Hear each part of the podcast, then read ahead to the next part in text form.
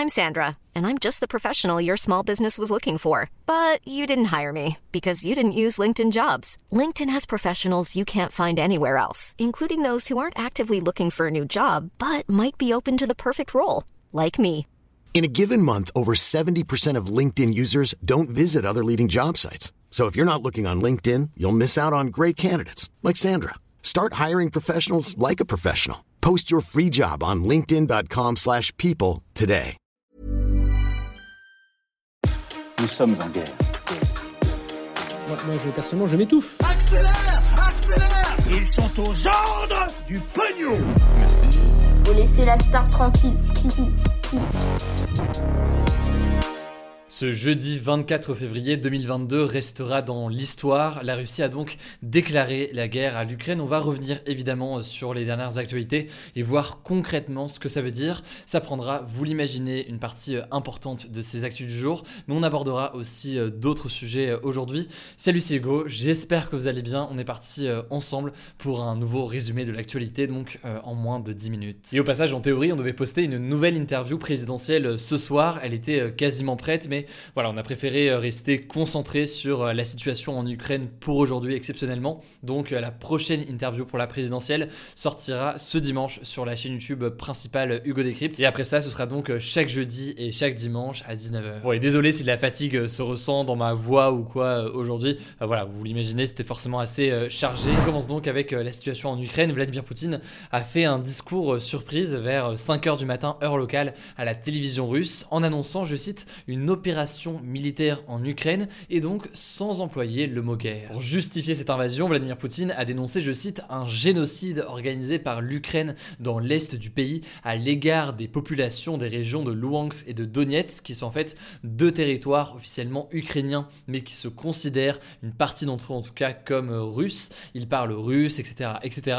Et donc Poutine a reconnu l'indépendance de ces deux territoires ce lundi. On avait eu l'occasion d'en parler sur la chaîne. Là donc il a juste justifier l'invasion par un besoin de les défendre. Il a également parlé d'une politique agressive de l'OTAN à l'égard de la Russie. L'OTAN étant donc cette organisation militaire qui est menée par les États-Unis et dont euh, font partie notamment de nombreux pays européens, comme notamment la France ou encore l'Allemagne. Alors pour ce qui est de cette rhétorique employée par Vladimir Poutine pour justifier l'invasion euh, illégale en Ukraine, eh bien il y a certes des affrontements entre euh, l'armée ukrainienne et les séparatistes pro-russes, donc les personnes qui veulent l'indépendance vis-à-vis de l'Ukraine et des crimes de guerre d'ailleurs pourraient même avoir été euh, commis ces dernières années des deux côtés de ce conflit. Mais en l'occurrence, parler de génocide des russophones dans ces régions à l'est de l'Ukraine est complètement infondé selon eh bien, la quasi-totalité des spécialistes interrogés sur euh, ce sujet ces derniers jours. Et là-dessus d'ailleurs, on aura euh, l'occasion d'en reparler. Bref, dans la matinée, de puissantes explosions ont été entendues dans plusieurs villes ukrainiennes, dont Kiev, donc la capitale du pays,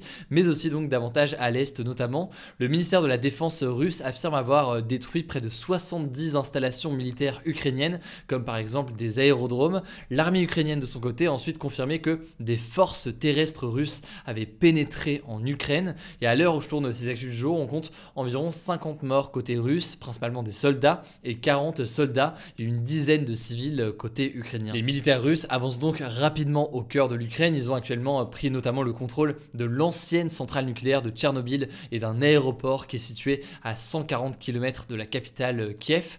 Concrètement, en Ukraine, de très nombreux civils sont en train euh, d'essayer de fuir le pays par la route ou à pied. Et euh, dans plusieurs villes, ils ont dû se mettre à l'abri de bombardements russes en se réfugiant tout simplement dans des abris comme le métro. Et par ailleurs, déclaration très forte, le président ukrainien Volodymyr Zelensky a annoncé qu'il donnerait les armes, je cite, à quiconque veut défendre le pays. Alors vous l'imaginez, les réactions ne se sont pas faites attendre. Le chancelier allemand Olaf Scholz a évoqué une journée sombre pour l'Europe. Le président américain Joe Biden a dénoncé une attaque injustifiée et dans une déclaration euh, conjointe, la Commission européenne et le Conseil européen ont dénoncé l'agression sans précédent et gratuite de l'Ukraine par la Russie, cette invasion se faisant évidemment sans respect du territoire ukrainien et de façon complètement contraire au droit international. Alors de son côté, Emmanuel Macron s'est adressé aux Français en milieu de journée. Il a commencé par euh, saluer le courage et la détermination du président ukrainien avant de déclarer que la Russie avait, je cite, porter l'atteinte la plus grave à la paix, à la stabilité dans notre Europe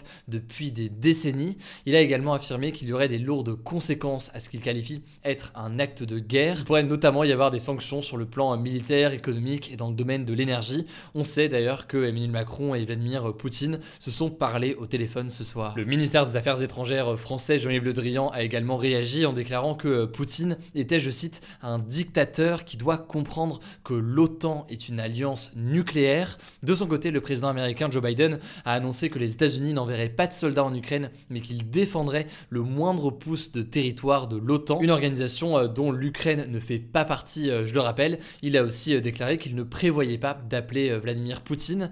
Les 27 pays membres de l'Union européenne, de leur côté, ont annoncé des sanctions massives contre la Russie. Alors à l'heure où je tourne ces actus du jour, on n'a pas le détail de ces sanctions, on ne sait pas dans quelle mesure est-ce qu'elles sont massives, mais elles pourraient toucher donc a priori l'énergie, la finance ou encore les transports. C'est une actualité qui est forcément absolument euh, majeure. Certains estiment que c'est le conflit le plus important en Europe depuis la fin de la Seconde Guerre mondiale, même s'il faudrait aussi euh, mentionner notamment la guerre en Yougoslavie dans les années 90. Euh, Emmanuel Macron estime d'ailleurs que les événements de cette nuit sont un tournant dans l'histoire de l'Europe. De notre côté, on vous prépare pour la fin de la semaine là une vidéo dédiée sur le sujet pour reprendre tout le contexte historique, répondre aussi à un maximum de vos questions sur ce qui pourrait se passer euh, désormais. Ça se passera donc sur la chaîne YouTube principale Hugo Decrypt que je vous mets euh, directement en description si jamais vous n'êtes pas encore euh, abonné.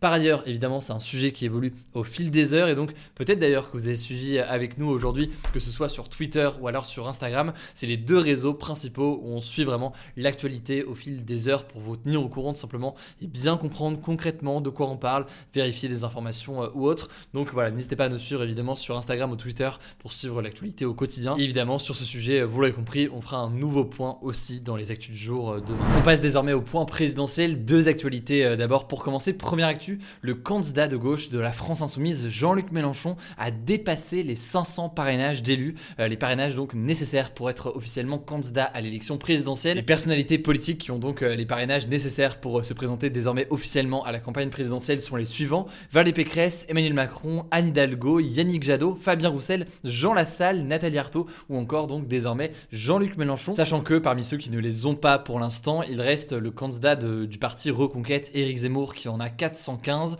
ou encore la candidate du Rassemblement National, Marine Le Pen, qui en a 414. Les candidats ont jusqu'au 4 mars pour euh, récolter ces 500 signatures d'élus pour valider leur candidature. Pour voir toutes les informations euh, là-dessus, je vous renvoie à des liens que je vous mets en description pour voir notamment la liste euh, publiée par le Conseil constitutionnel, et je vous renvoie aussi à la vidéo d'actu du jour qu'on a postée hier. Deuxième information désormais dans ce point présidentiel, le parti de droite de Valérie Pécresse, à savoir donc les Républicains, va porter plainte contre le journal Libération.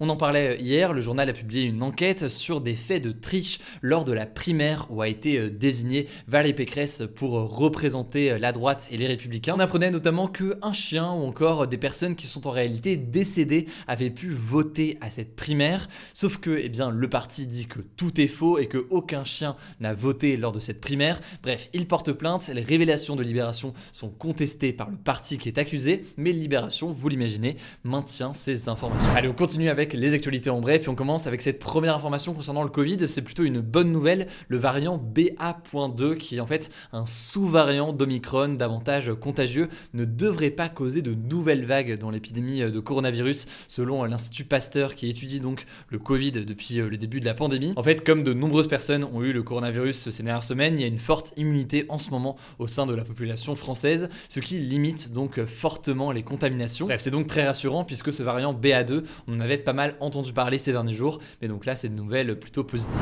Deuxième information, 63 milliardaires, en fait 63 des 119 milliardaires français polluent plus que la moitié de la population française. C'est euh, le résultat d'une étude des ONG Oxfam et Greenpeace. En gros, ils polluent via leur mode de vie, leur consommation, leur voyage en avion, mais surtout via leurs investissements financiers, parfois dans des éléments très polluants. Par exemple, si un milliardaire a investi dans une entreprise qui pollue beaucoup, eh bien c'est pris en compte d'une façon dans euh, ce rapport. Alors pour comprendre la méthode de calcul précise, etc., etc., parce que c'est toujours un élément euh, de débat et qui est intéressant dans tous les cas à aller voir, eh bien, je vous mets des petits liens directement en description. Allez, troisième et dernière actualité de ce en bref, on part au Canada. La capitale Ottawa a décidé de décaler la Saint-Valentin d'un mois pour la passer donc du 14 février au 14 mars exceptionnellement.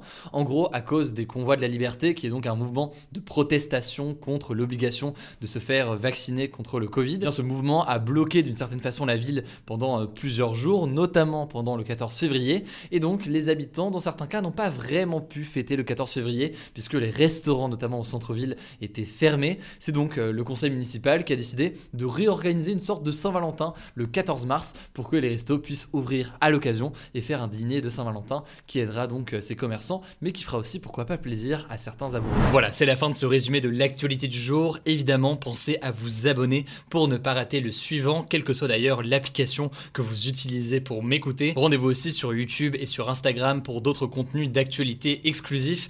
Je crois que j'ai tout dit, prenez soin de vous et on se dit à très vite.